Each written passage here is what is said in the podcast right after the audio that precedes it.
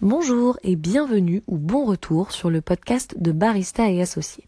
Aujourd'hui, je vais vous dire pourquoi on fait les espressos par deux et jamais un par un. Avant de commencer, n'oubliez pas de vous abonner aux chaînes de Barista et Associés, podcast, Instagram, Facebook, YouTube.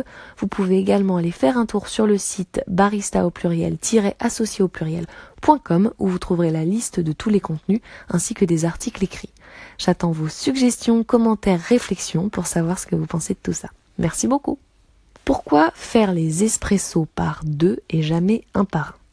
Pour ceux qui ne sont pas encore passés derrière la machine à café pour faire des espressos, vous avez peut-être remarqué que dans les brasseries, il existe deux types de poignées utilisées pour faire les espressos.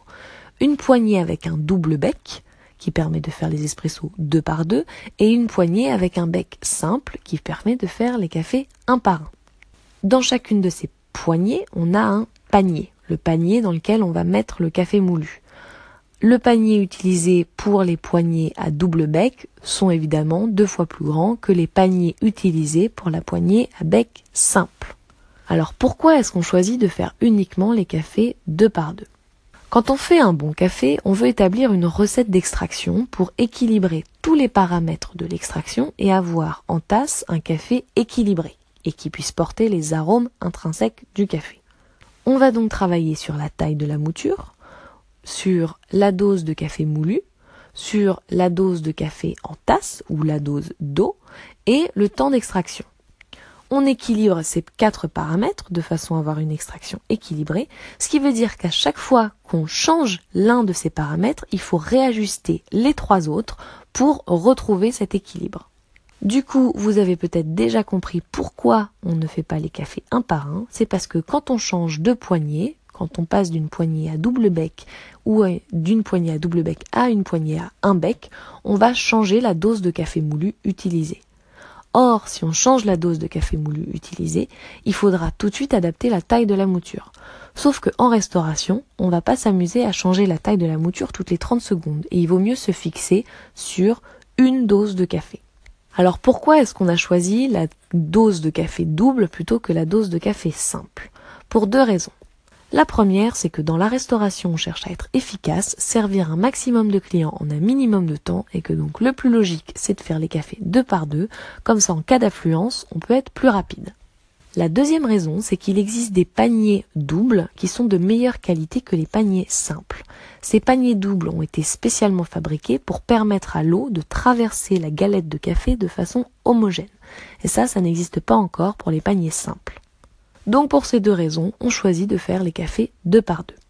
Certains vont s'inquiéter du gâchis. Oui, mais si je fais les cafés deux par deux et qu'un client me demande un seul café, je gâche un café.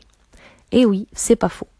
Donc, soit on sacrifie ce deuxième café au nom de la qualité du café, soit on cherche à vendre plus de café de façon à avoir moins de gâchis.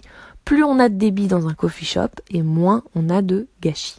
Autre solution, toujours servir des doubles espressos. Donc chaque tasse contient un double espresso. Dans ce cas-là, effectivement, on n'a jamais un café qui traîne sur le côté et qu'on ne sait pas à qui servir.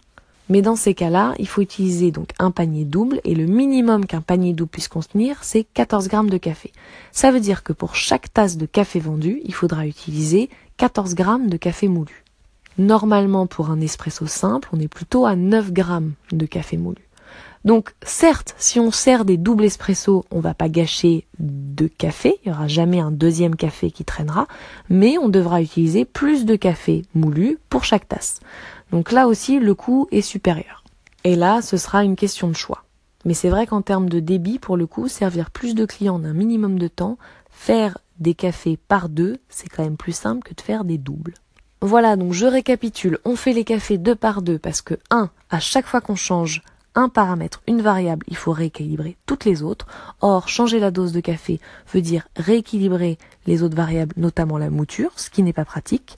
Deuxième chose, on veut faire les cafés deux par deux pour les affluences dans la restauration, pour être efficace. Et troisième chose, les paniers pour double café sont de meilleure qualité que les paniers pour un seul café. Voilà, j'espère avoir été clair et expliqué un maximum de choses. Merci d'avoir écouté jusqu'au bout et je vous dis à très vite. Au revoir.